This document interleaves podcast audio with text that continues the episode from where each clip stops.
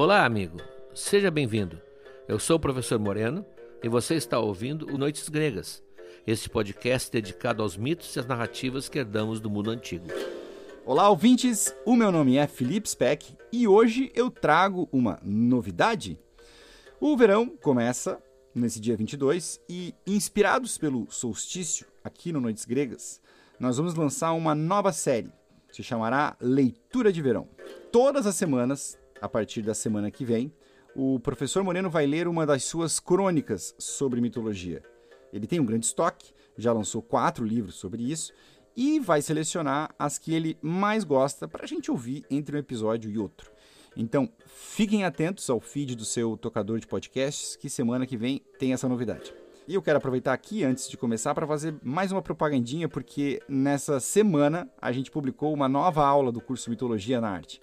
E é um dos mitos mais importantes das metamorfoses de Ovídio, por isso então que eu faço questão de falar, que é a história de Eco e Narciso.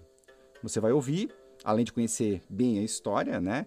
Vai ver na aula várias obras lindíssimas, como a do Caravaggio, aquela que o Narciso aparece olhando para a água, sabe? É muito bonito aquele quadro. Além de outros quadros uh, de pintores que pintaram bastante esse episódio, como o Poussin, o Carpione e tem outros tantos ali no meio. E a aula também traz a história de Píramo e Tisbé, que não é um nome muito conhecido, mas a narrativa inspirou a obra de Romeu e Julieta do Shakespeare. Então, mais um motivo para você se tornar apoiador e assistir a essa aula. Conteúdo é exclusivo para quem nos apoia na modalidade de Deus. E se você quiser apoiar para assistir, é só acessar noitesgregas.com.br barra apoiar. O link está lá na descrição deste episódio. Enquanto a semana que vem não chega, nós vamos então ao último episódio do ano, que é Atena comanda a luta. Hoje a gente vai falar sobre as batalhas de Diomedes, que é o segundo maior guerreiro depois de Aquiles entre os gregos. Você vai saber todo o suporte que a deusa dá para ele, e eu acho que essa é a maior evidência de que a guerra é toda forjada pela influência dos deuses, como nós vimos na hora do oráculo passada, na análise que o professor fez sobre o filme Troia. Tá bem? Eu volto lá no final então para falar sobre os materiais exclusivos. Um bom episódio.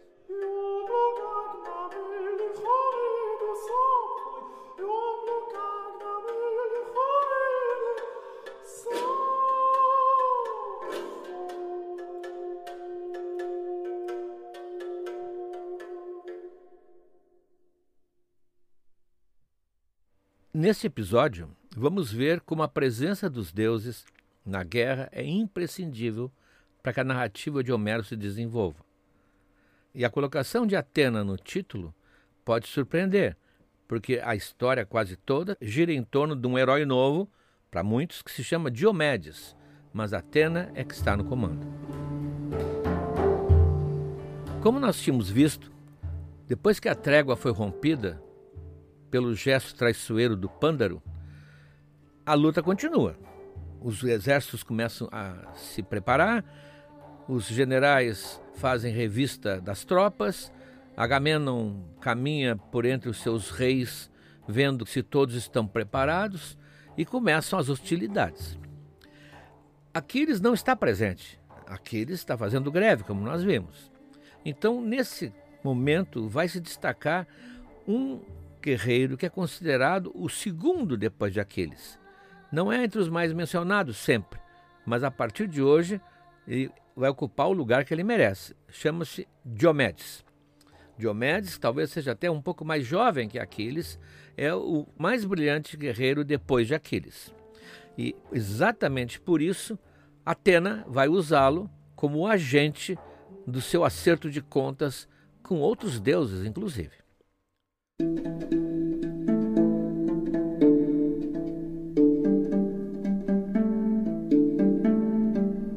Estamos falando da saga de Troia, mas nos últimos episódios nós estamos estacionados na obra de Homero. Estamos vendo a Ilíada passo a passo. Então, na Ilíada, que são 24 cantos, a gente pode imaginar cantos como capítulos, dois deles praticamente são dedicados quase que exclusivamente a Diomedes. Portanto, ele tem uma importância, se nós formos medir o tempo dedicado a ele, muito maior que outros heróis. Há até suspeitas de que havia um poema anterior dedicado a Diomedes e que o Homero, ao fazer a Ilíada, ele aproveitou, readaptou e, e incluiu as, as, aventuras de Diomedes. Mas elas são realmente o foco das próximas ah, quase 600 linhas do poema. Quem era ele?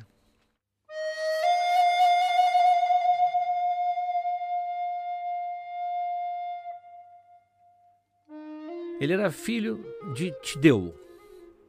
É, um parêntese bem necessário. Vários ouvintes estão dizendo, já estão lendo a, Ilíada e lendo geralmente na tradução que nós recomendamos, que é a do Frederico Lourenço, de Portugal, e vão encontrar lá Diomedes Utidida. Essa terminação é mais ou menos para o grego semelhante àquela que os suecos têm. Ah, o Olafsson é o filho de Olaf.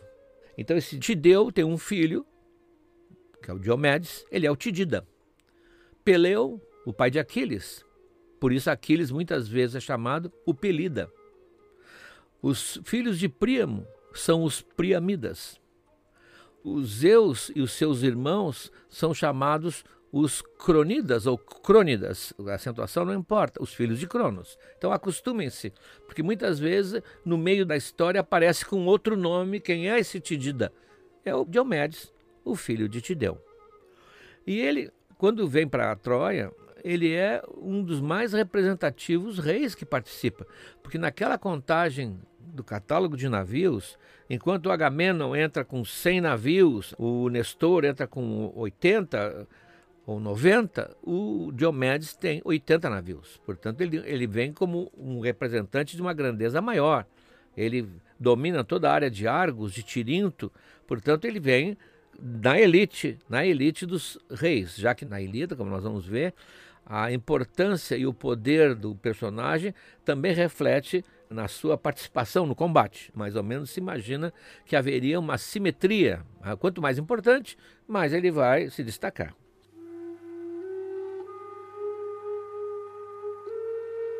Ele é muito amigo, um camarada, digamos assim, do Ulisses. Os dois já tiveram contato várias vezes e vão ter outros contatos e vão inclusive se envolver em várias aventuras. Uma delas nós já mencionamos aqui, que é quando Ulisses dá um fim ao Palamedes. Palamedes, aquele guerreiro que desmascarou a farsa de Ulisses de que estivesse louco. Assim que eles chegam em Troia, Ulisses e Diomedes, juntos, vão armar para Palamedes e vão matá-lo. De várias maneiras, como diziam as versões, ou afogando ou, jogando dentro de um poço e completando depois o poço com pedras pesadas, ou armando uma falsa acusação de traição e o Palamedes é, é executado por ser possível traidor, mas está sempre o Diomedes e Ulisses. Então ele é, ele é amigo do Ulisses e mais ou menos eles combinam em termos de pensamento. Por isso, não é de espantar que os dois sejam protegidos de Atena. Ah, Ulisses é o, vamos assim, o, a menina dos olhos de Atena e vai ser até o final da Odisseia. É a grande protetora dele, mas ela também é amiga e protetora de Diomedes. E nesse momento em que começam as hostilidades, em que gregos matam troianos e troianos matam gregos, e quem for ler vai achar até um pouco monótono às vezes, porque a descrição de muitas mortes, e o Homero descreve com uma precisão cirúrgica. Ah, depois nós vamos dar um exemplo para vocês aqui. Então, no meio de tudo isso, ela resolve armar o Diomedes com força especial.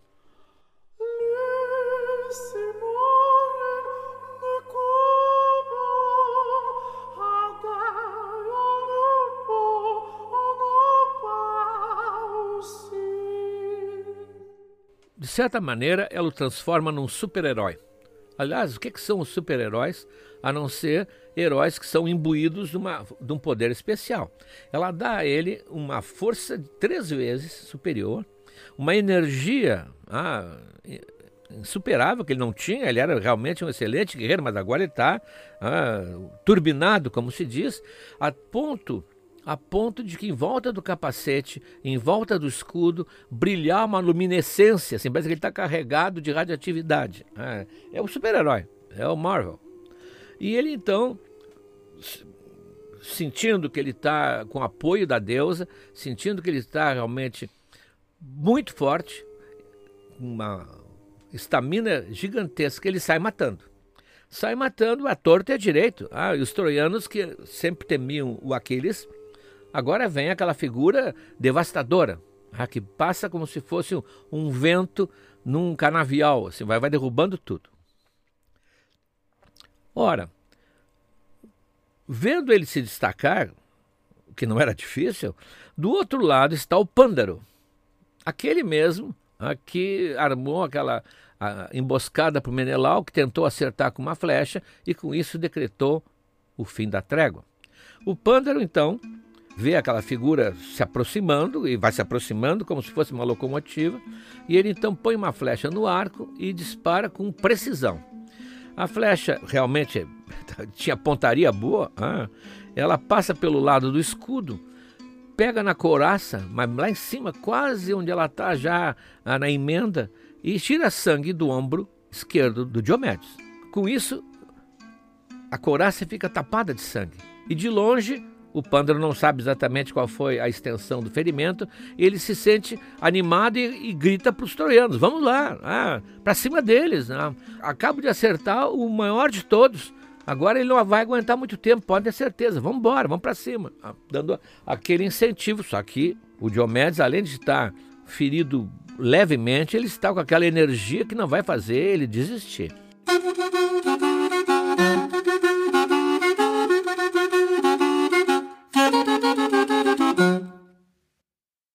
Ora, não só pela gritaria, como pelo flechaço, ele atraiu a atenção de Diomedes. E vai chegar o seu castigo. Ah, desde aquela traição que ele fez ferindo Menelau, até agora ele somou e agora o Diomedes vai cobrar a conta.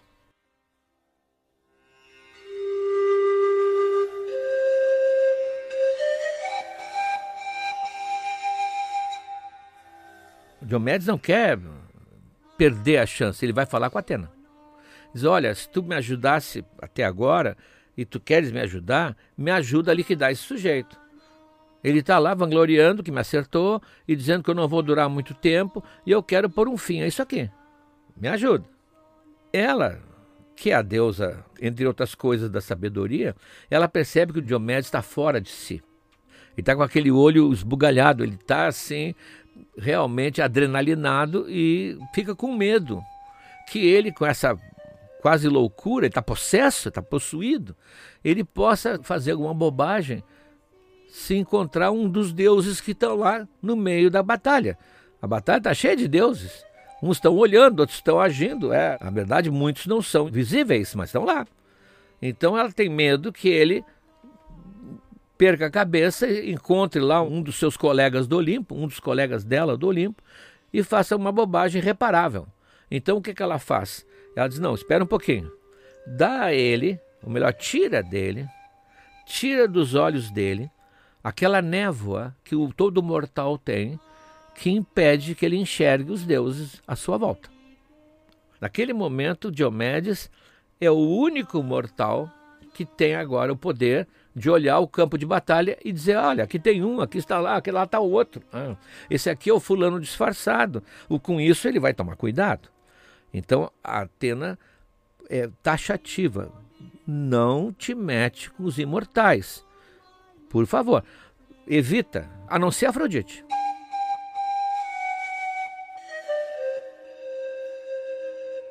Nós tínhamos visto isso lá no episódio de Afrodite. Né?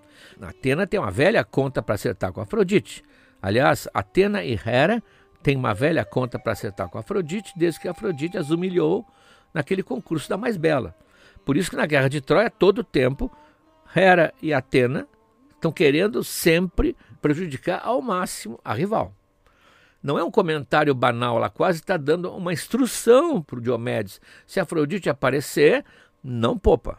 E a frase agora dela, eu às vezes vou citar frases aqui do Homero, são tiradas de várias traduções, muitas do Frederico Lourenço, outras modificadas, portanto não são citações textuais, mas é exatamente o, o que foi dito. E ela diz para ele: No teu peito eu coloquei a força do teu pai, e tirei da frente dos teus olhos a bruma, para que conheças bem quem é Deus e quem é homem. Então ele está preparado agora, como eu disse, é Atena no comando, e ela então, metaforicamente, vira ele de volta, olhando para os troianos e diz: vai, quase como se fosse um robô, vai e faz o serviço.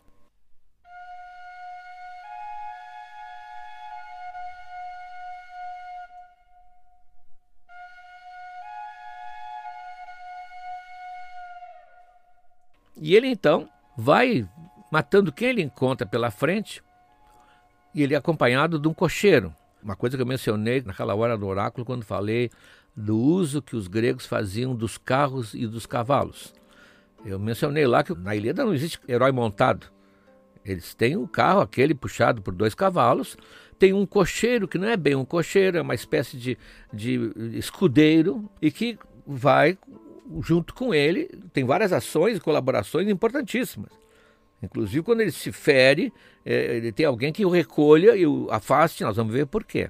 Então, ele, como ele está nessa fúria matadora, o cocheiro tem a missão de tirar as armas, significa o escudo, a couraça, o capacete, e as perneiras, que eles davam perneiras de bronze, né? tirar as armas dos inimigos abatidos e levando lá para acampamento. Nós vamos ver que isso faz parte do dia a dia do guerreiro na Ilíada, todo o tempo. Eles não deixam as armas ali. Nós vamos ver por quê. Então, e os cavalos que porventura tenham do inimigo também, do carro que ficou ali abandonado, se forem cavalos que valem a pena, ele leva também. É uma espécie de arrecadação que o herói faz porque é uma das coisas que ele está ganhando na guerra. Não é só simbólico, não. Nós vamos ver que há uma série de coisas importantíssimas no momento em que houver um herói importante na frente do Diomedes.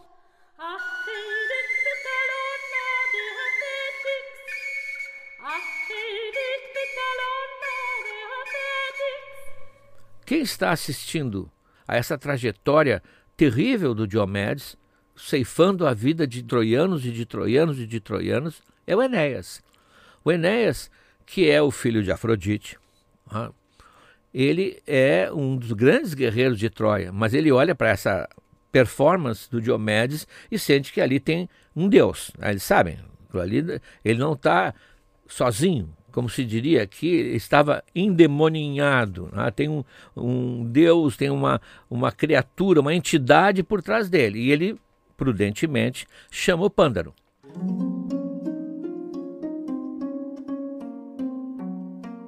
Spandaro, vamos dar um jeito nesse herói aí.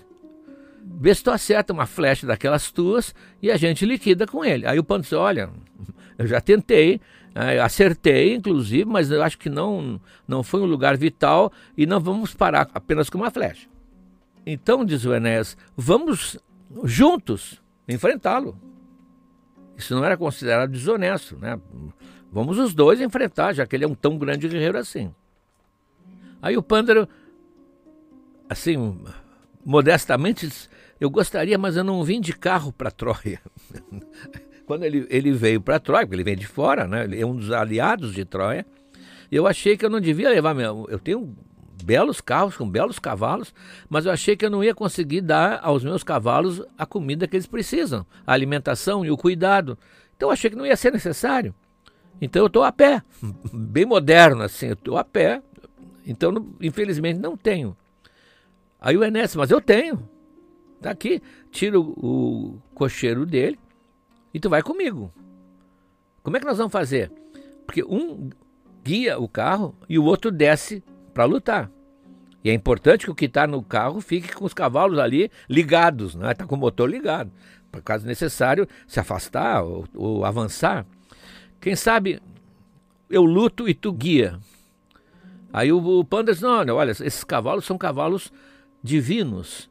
Eles são cavalos especialíssimos, descendentes dos cavalos que Zeus deu para o rei de Troia antigo quando levou o filho dele, o Ganimedes, para sempre para o Olimpo. Ah, como consolação, ele deu dois cavalos de, linhagem divina, e dali descendentes estão ali no carro de Enéas. Esses teus cavalos, o Pândaro, não são cavalos comuns, eles não vão, eles vão sentir a mão na rédea minha, que não é a tua. Acho muito mais seguro. Tu maneja os cavalos e eu desço para a briga. Tá combinado. Dito isso, Enéas, com esses cavalos maravilhosos, se lança como um foguete em direção ao Diomedes, que está vindo também do outro lado. E aí o, o cocheiro do Diomedes, ah, o Stênelo, que é amigo dele também, de longa data, diz, olha, é melhor a gente dar meia volta e sair, porque vem, lá vem vindo alguma coisa muito veloz. E o Diomedes olha para ele com uma cara como ele diz, tá maluco? Ah, mas se eu vou dar meia volta, vamos para cima, vamos para cima. O Diomedes está completamente alucinado. Vamos para cima. Claro que ele sabe que como Enéas é filho de Afrodite, ela deve estar vigiando cada passo dele. Ela nunca abandonou o filho em toda a guerra de Troia. Em todas as passagens, ela está sempre vigilante. E vai ser o único que vai salvar no final. Você sabe, não é spoiler. É o único que salva e vai fundar Roma depois, como nós vamos ver. Mas o Diomedes não vai parar por causa disso.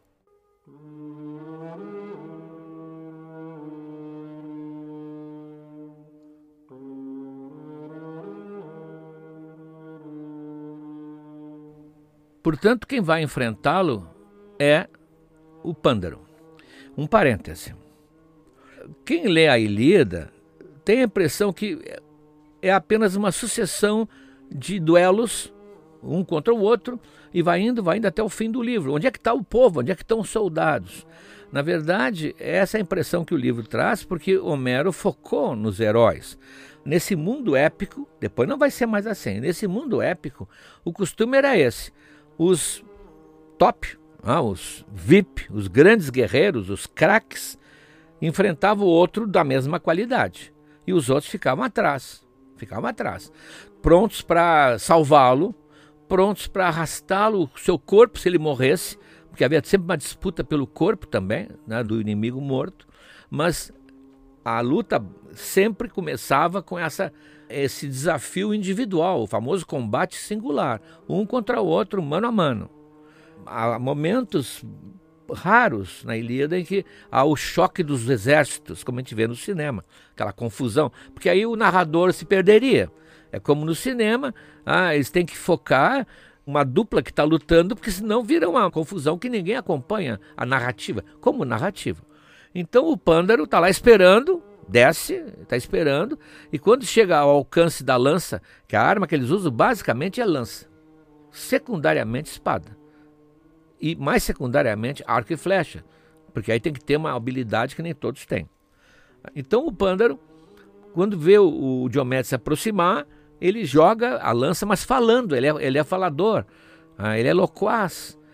Agora vou terminar, ah, vou dar um fim a esse tal de Diomedes e a lança, então, é aparada pelo escudo do Diomedes, atravessa o escudo, o escudo geralmente era de couro e de madeira, às vezes com uma lâminazinha de bronze, atravessa o escudo, mas não, ah, mal arranha o herói. E agora era a vez dele. Sim, um atirou, agora é a vez dele. Ele está ajudado por Atena. Atena está ali ajudando ele também. Então ele atira com uma força descomunal, diz Homero. Diomedes atirou a lança e Atena guiou-a até o nariz, entre os olhos de Pândaro, passando pelo meio dos alvos dentes. O bronze afiado cortou-lhe a língua pela raiz e a ponta da lança saiu por baixo pela base do queixo. Foi o fim de Pândaro.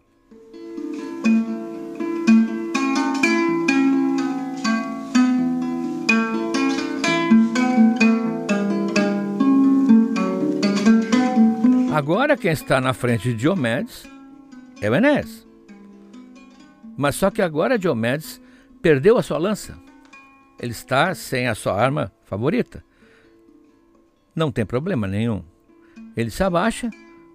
No solo da planície tem muitas rochas.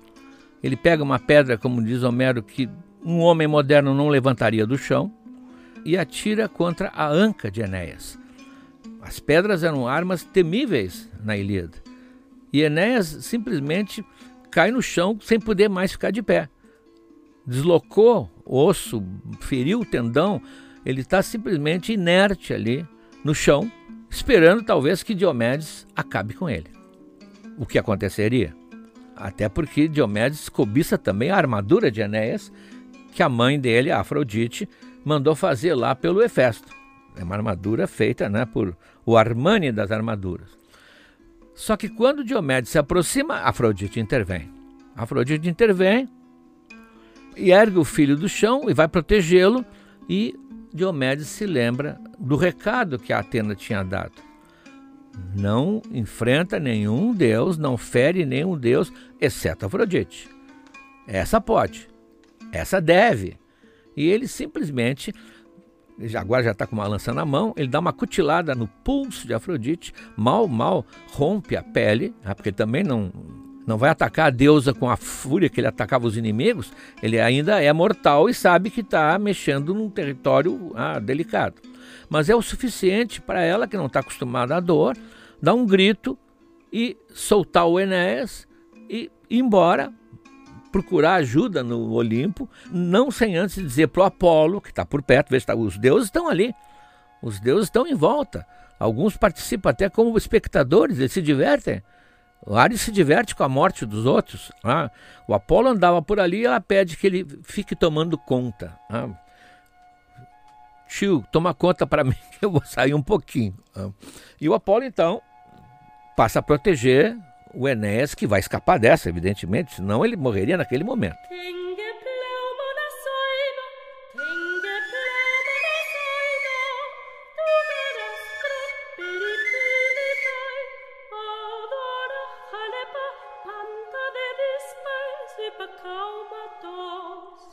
Essa cena nós já vimos lá nos primeiros episódios, quando falamos de Afrodite.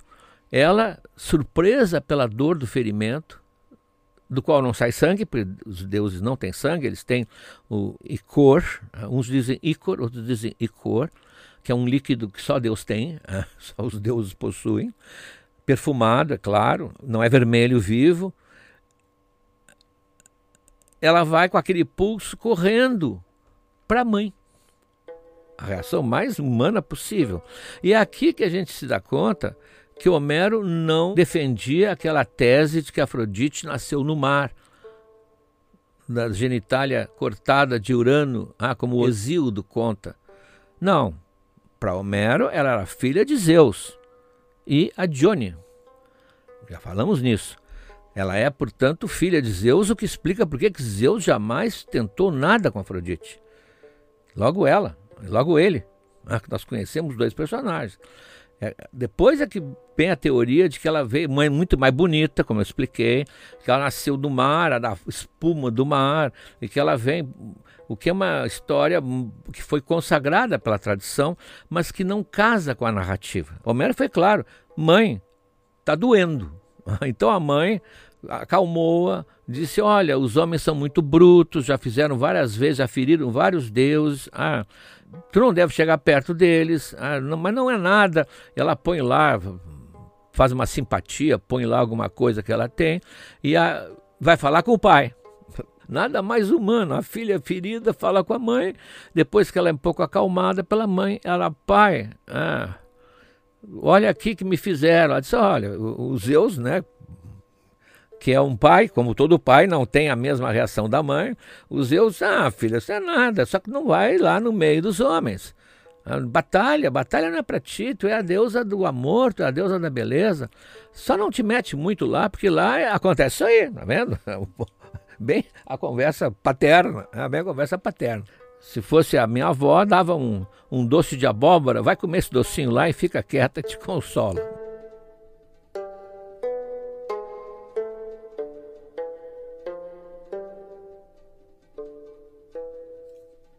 O Apolo, lá embaixo, está agora responsável por Enéas. E o Diomedes, na sua loucura, ele, ele tinha ouvido a Atena dizer: não fere os outros deuses, para isso que eu vou te dar a visão especial que tu tem. Ah, o super-homem tem visão raio-x, o Diomedes está com uma visão que distingue mortais de imortais. Mas ele está tão obcecado que ele ataca o Apolo. E o Apolo só recua, diz, ah, como se faz com o cachorro, fica fica aí. Ele vai de novo. E o Apolo diz, não vem. Na terceira, o Apolo dá um, uns bregue nele e diz: Olha, não avança, porque tu és um mortal e eu sou um imortal. É melhor ficar quieto. E aí o Diomedes meio que sente que ele realmente estava passando do limite e, aí, e é ser trucidado, porque o Apolo é um dos deuses mais violentos. Ele é o deus da música, da arte, mas também é o deus do arco, da morte, da peste, como vimos no início da Ilíada. Então ele resolve recuar, assim o Enéas se salva.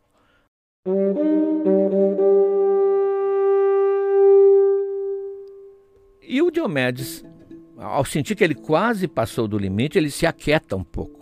Parece que deve estar pensando. Homero não põe muito pensamento nos seus personagens, mas ele está quieto, meio que sentado, dizendo: pô, quase que eu, ah, quase que eu dou um passo em falso e aí terminava a minha vida aqui.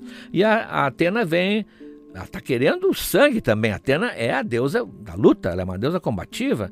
E ela diz: pô, Diomedes, está fazendo sentado? Ele diz: não, eu não quero atrair uh, sobre mim a ira de nenhum Deus, como tu me disseste. Por isso eu vou ficar mais ah, quieto. Não, não, não, não. Não te preocupa. Ela diz: meu querido, meu prezado, não te preocupa. Não precisa temer nenhum Deus. Agora não. Eu estou aqui. Eu garanto. Eu estou aqui para te proteger.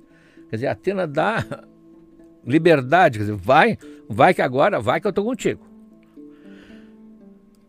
E dizendo isso, vejam como Atena manda o espetáculo. O que, é que ela fez? Tira o cocheiro do Diomedes, põe, sai. Agora entro eu. E ela vai dirigir. Sai que eu vou dirigir. Ah, e assume as rédeas do carro de Diomedes. Ela quer briga. Ela traz ou tem o gorro que o Hades, o deus do mundo dos mortos, tem da invisibilidade. Então ela veste aquele gorrinho, um capacete, um casquete, e fica invisível. O carro do Diomedes parece teleguiado, né? porque não tem cocheiro nenhum, mas os cavalos estão sendo guiados. E ela começa então, ela que vai guiar o Diomedes. Só que o Diomedes, ao ter enfrentado o Apolo, ao ter afrontado o Apolo, na verdade, o Apolo disse: não, não, não pode ser isso assim, né? Não pode, aí também não dá.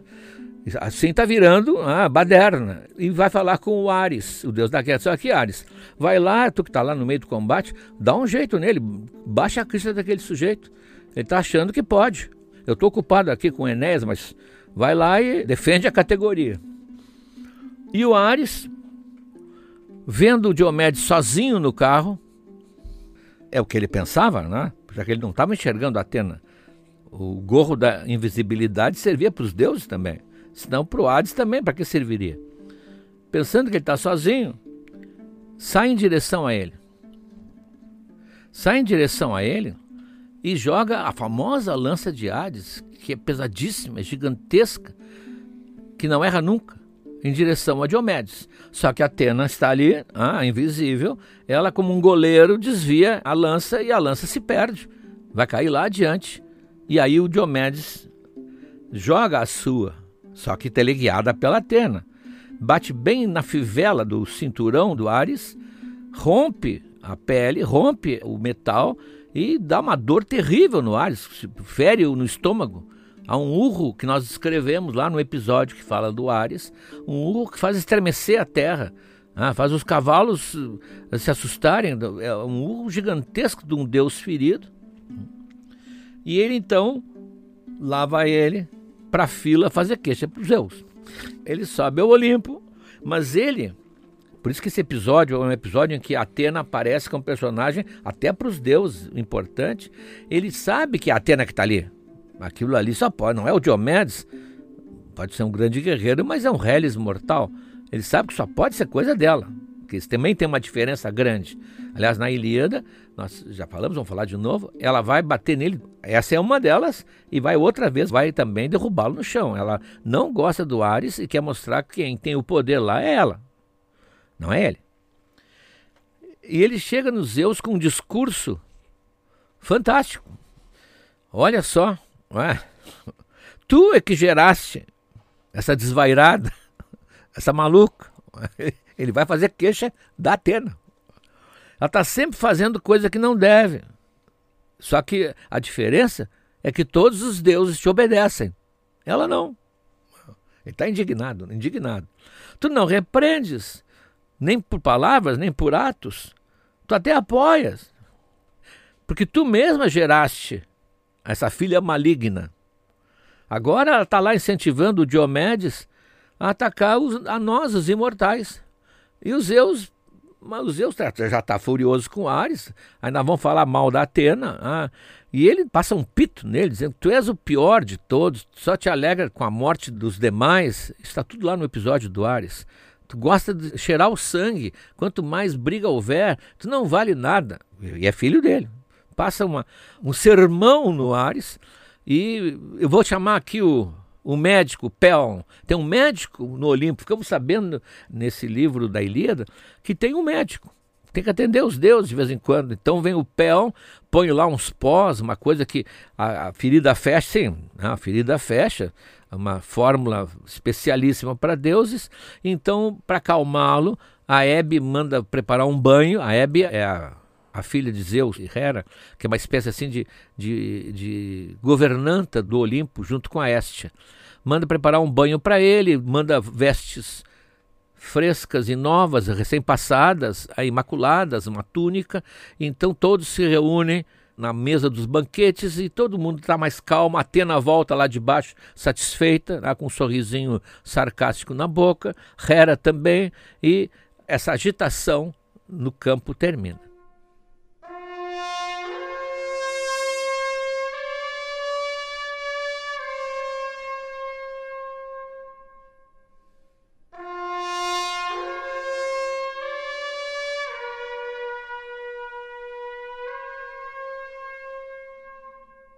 Nessa verdadeira odisseia particular do Diomedes, em todos as, os combates que ele travou nesse dia, com tudo o que aconteceu, com o Pândaro, com Enéas, com tudo, ao momento em que toca uma música e vamos ter um momento de serenidade e humanidade no meio dessa matança toda e nesses ódios, etc.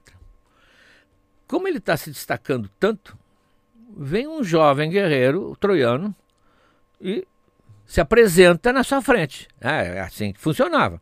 Se apresenta, o desafia e eles vão para esse combate singular que Diomedes hoje, nesse dia, já travou mais de 50.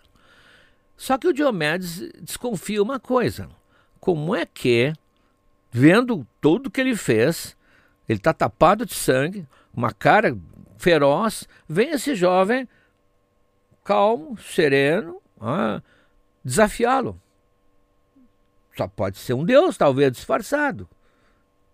Ninguém tem tanta coragem assim. E ele não vai entrar nessa fria. Então ele pergunta assim: ó, Quem és tu? Antes de lutar, quem, quem és tu? De onde tu vens? Quem é teu pai? Ah, que cidade?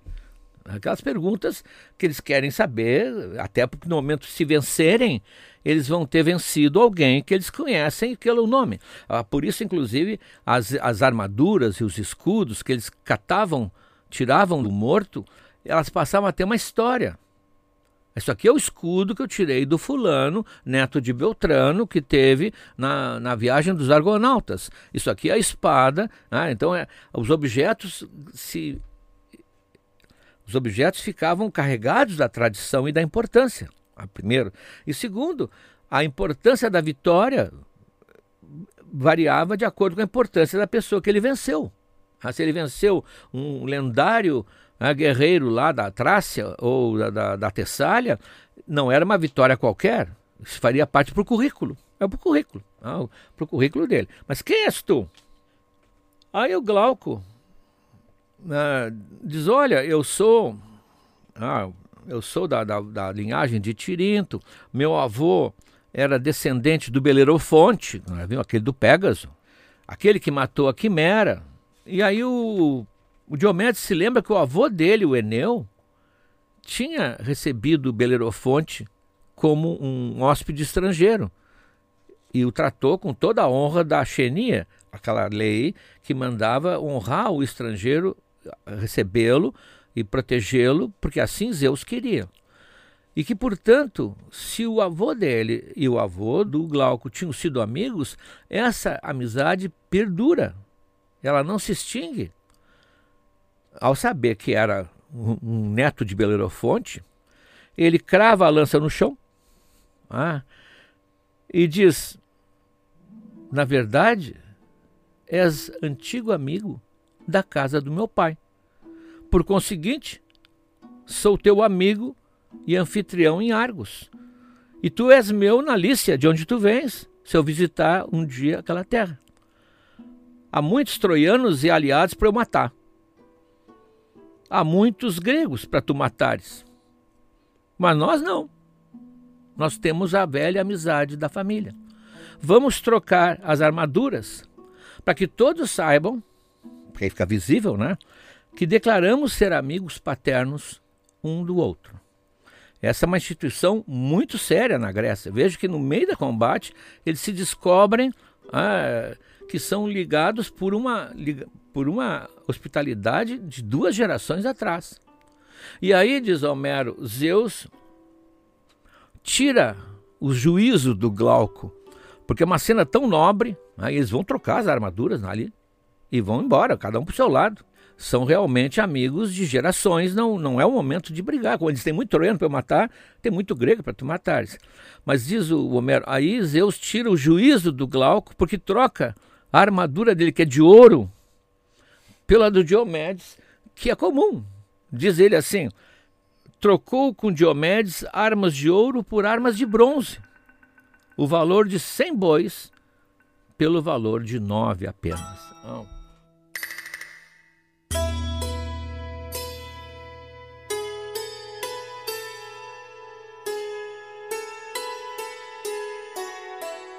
Acho que fica claro nesse episódio o que eu já afirmava naquela hora do oráculo em que eu analisei o filme Troia. Toda essa narrativa é maravilhosa porque ela fala dos deuses. Os homens nesse episódio são absolutamente comuns, são heróis, todos eles iguais. A entrada da Atena, a intervenção do Ares, do Apolo, da Afrodite, mostrando as picuinhas entre eles, os problemas da família divina, Aí é que está o interessante dessa narrativa. Então Homero conseguiu dar vida aos deuses. Veja que nesse toda essa aventura do, do Diomedes, a gente fica conhecendo mais eh, são os bastidores do Olimpo. Como é que o Zeus se relaciona com os filhos, como é que a Afrodite sempre vai ser considerada aquela a sirigaita, assanhada, como diz a Atena, ah, chama de assanhada. Por isso é que é fascinante. Tirem Tirem esses deuses, tirem Atena dessa, dessa narrativa do Diomedes. Tirem o Ares, o Apolo e Afrodite. O que, que fica? Uma história comum, banal. Ah, esse é o grande fascínio de Homero. Mostrar que os deuses são mais humanos do que os próprios mortais.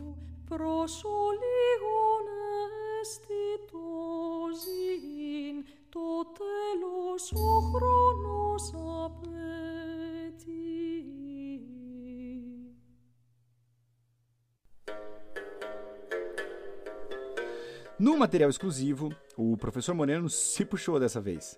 Tem três textos dele, sendo que dois são inéditos, feitos exclusivamente para quem nos apoia. Antes de falar dos inéditos, vamos ao já tradicional trecho do romance Troia. Dessa vez é o capítulo sobre Diomedes, que traz todo o arco que ouvimos no episódio, desde o empoderamento de Diomedes feito pela deusa Atena, até a reclamação que Ares faz a Zeus, depois responde o filho com um grande pito. Dos exclusivos, nós temos uma análise sobre o Icor, para você entender mais do que se trata esse sangue divino, que é o sangue que sai da Afrodite depois que ela é ferida por Diomedes, né? E sobre essa história entre Glauco e Diomedes, que o Moreno narrou bem no finalzinho do episódio, tem um texto tratando da xenia, que é a hospitalidade com os estrangeiros, que era uma obrigação moral dos gregos. Né? O texto fala sobre duas regras básicas a serem observadas para cumprir a xenia. Tem também 10 imagens que nós separamos de 10 grandes obras da mitologia que representam os mitos aqui narrados. Chegou o final do ano, mais uma vez, então nós queremos agradecer a audiência de vocês, especialmente aos apoiadores, porque sem vocês este projeto não estaria entrando no seu quinto ano. A gente começou em 2020, é, então agora nós estamos indo para 2024, é o quinto ano, e assim, ainda tem bastante coisa, hein, porque tem, todo, tem, tem o final da Ilíada, depois tem que terminar a saga de Troia, aí tem a Orestíada no meio, depois tem toda a Odisseia, então assim, tem bastante trabalho pela frente, a gente está sendo bastante minucioso, né? E a gente quer seguir adiante e é muito, muito, muito importante o seu apoio. Quanto mais apoio nós tivermos, mais a gente consegue se dedicar ao podcast, priorizar esse projeto que a gente adora, adora muito fazer. Para apoiar e ter acesso ao material exclusivo, aos PDFs e todo o curso de mitologia na arte, é só acessar noitesgregas.com.br barra apoiar. O link está na descrição do episódio, então você pode parar agora o episódio, pausar e clicar ali no, no botãozinho para poder apoiar, tá bem? Nós nos vemos na semana que vem com a nossa primeira leitura de verão. Um bom Natal a todos e até breve!